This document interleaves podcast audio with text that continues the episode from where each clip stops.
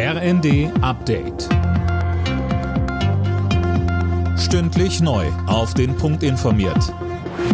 Ich bin Finn Riebesell. Guten Tag. Bis zu 900 Milliarden Euro. So viel könnte Deutschland der Klimawandel bis Mitte des Jahrhunderts kosten. Das berichtet das Handelsblatt und beruft sich auf eine Studie des Bundeswirtschaftsministeriums. Alina Tribold, das ist ja ein ziemlicher Hammerbetrag. Wie kommt der denn zustande? Es ist natürlich nur eine Schätzung. Es könnten je nach Ausmaß der Erderwärmung auch 280 Milliarden werden.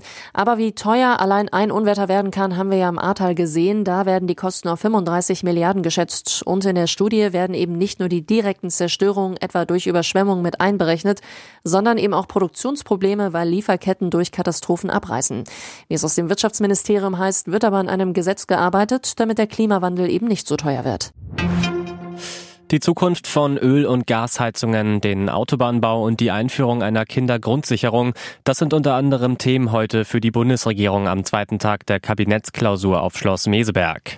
Aber auch die Digitalisierung auf dem Land soll vorangetrieben werden, sagt Landwirtschaftsminister Özdemir. Insofern ist die digitale Inanbindung die zentrale Voraussetzung auch für moderne digitale Verwaltung.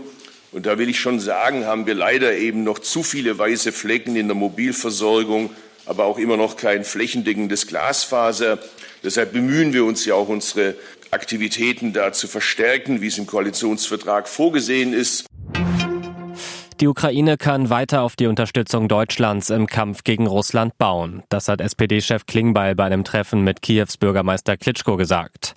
Klingbeil war am Morgen zusammen mit SPD-Fraktionschef Mützenich per Zug in der Ukraine angekommen.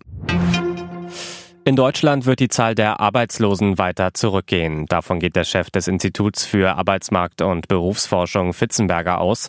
Er sagte den Funke-Zeitungen, es gebe zwar in einzelnen Bereichen Meldungen über einen Stellenabbau, Entlassene würden aber schnell wieder einen neuen Job finden. Alle Nachrichten auf rnd.de